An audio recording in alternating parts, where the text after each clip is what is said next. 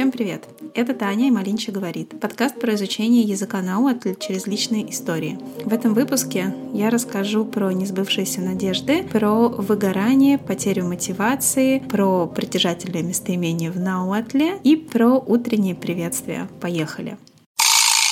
Года не прошло, а я поняла, что наш с мужем брак выдохся из-за кучи обстоятельств, самыми главными из которых было нежелание идти навстречу друг другу. Да и вообще совсем не те ожидания, которые мы оба имели до начала совместной жизни. Последней каплей стал выпитый дочкой ярко-синий противоблошиный шампунь для собаки, который она нашла, открыв один из шкафов мужа. Пока я в панике звонила ему на работу, дочь счастливо улыбалась и показывала себе в зеркале синий, как у геккона язык. После совета советом мужа дать ей немного молока и не отвлекать его от работы, я поняла, что это все. Мы улетали временно, вроде как на предзащиту моей диссертации, но у меня было ясное чувство, что я больше не вернусь. Муж даже не скрывал облегчения от нашего отъезда. Он подустал от детских воплей, вечного безденежья, взаимного недовольства. Улетая, я все же взяла учебник учителя Цветкова, который я к тому времени прошла сама примерно на две трети, но который в один момент стал лишним весом в багаже и очередным напоминанием сознанием о том, что, по словам мужа, я занимаюсь бестолковыми вещами, так же, как и мексиканские политики, которые ради накопления политического капитала среди коренных народов заставляли чиновников э, насильно учить индейские языки, такие же бесполезные в реальной жизни и максимально оторванные от нее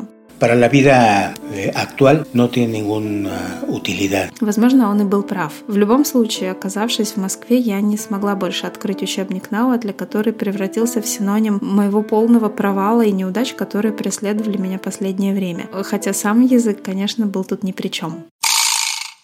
Когда язык становится противен до такой степени, что не можешь даже смотреть в сторону учебника, а песни и другие лингвостроноведческие вещи вызывают либо панику, либо тоску, то это значит, что вы выгорели. Время от времени это происходит со всеми, кто интенсивно учит язык, особенно когда он учит его самостоятельно. Наступает такой момент, когда информация перестает усваиваться. Сначала на это не обращаешь внимания и даже форсируешь свои занятия, однако потом охватывает охватывает липкий страх э, от того, что это твой потолок, и дальше уже не продвинуться. В такие моменты очень легко забросить язык совсем, и велика вероятность никогда к нему не вернуться. И мотивация и цель, даже если они есть, не помогают. Скорее, мы даже склонны от них отказаться, чтобы не подвергать себя дискомфорту и уничижительной самокритике. Первое, что нужно сделать — отвалить от себя на какое-то время. Убрать учебники, стереть плейлисты на этом языке Spotify и просто прожить без языка дней 5-10. Потом, когда пройдет пройдет время отдыха от языка. Если вы творческий человек, вы можете создать доску с вдохновляющими образами и словами, на которые можно посмотреть, когда вам нужна доза мотивации. Или просто запишите все причины, по которым вы начали учить этот язык и подумайте, не изменились ли они. Возможно, найдется более привлекательная цель, которая вернет к самостоятельному изучению языка или подарит дополнительную мотивацию, что все это не зря поговорим про притяжательные местоимения, то есть мое, твое, наше и так далее. Но мое, мо, твое и его или ее, то, наше, амо, ваше, ин, их. Притяжательные местоимения никогда не отделяются от существительных, они всегда пишутся вместе с ними. Однако в этом случае существительные теряют свои окончания. Например, слово «калли» дом. У этого слова окончание ли, а основа каль. Итак, если мы соединим притяжательное местоимение с существительным, получится но каль — мой дом, мо каль — твой дом, и каль — его, ее дом, то каль — наш дом, а мо каль — ваш дом, ин каль — их дом. Если существительное, к которому нужно присоединить притяжательное местоимение, начинается с гласной, например, как слово «а, а может ли книга», то тогда у нас наши притяжательные местоимения теряют гласную. «Намош» — моя книга, «мамош» — твоя книга, «иамош» — его книга или ее книга, «тамош» — наша книга, «амамош» — ваша книга, и «намош» — их книга.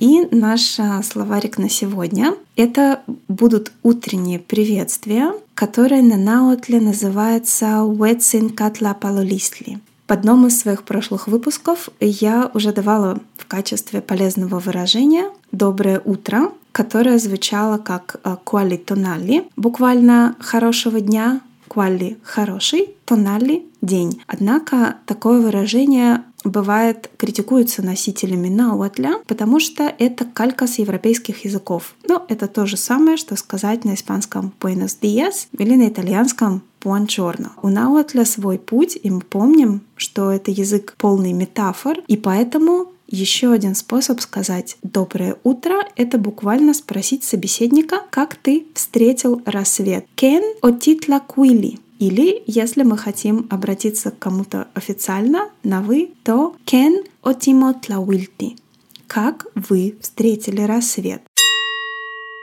И на всякий случай скажу, приветствий в Науатле очень много, и они различаются от региона к региону. И у каждого региона могут быть свои собственные утренние ну или вечерние, или какие угодно приветствия. Мы пользуемся теми приветствиями, которые используются в Теночтитлане и в районе озера Тескоко. Ну, то есть там, где сейчас стоит современный Мехико. Пожалуй, на сегодня это все. Подписывайтесь на мой телеграм-канал и инстаграм, чтобы не пропустить полезные материалы. Присылайте обратную связь по электронной почте. Все ссылки вы найдете в описании подкаста. Оставляйте комментарии в телеграме, в любых подкаст-приложениях э, и рассказывайте об этом подкасте друзьям.